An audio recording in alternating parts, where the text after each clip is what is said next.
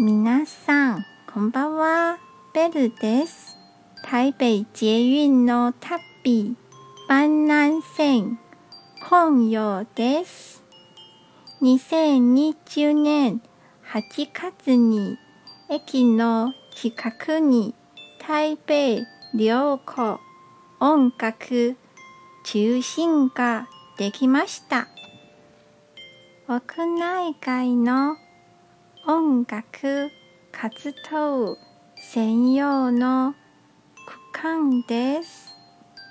国際基準の音響を設備が整え慣れているそうですよ。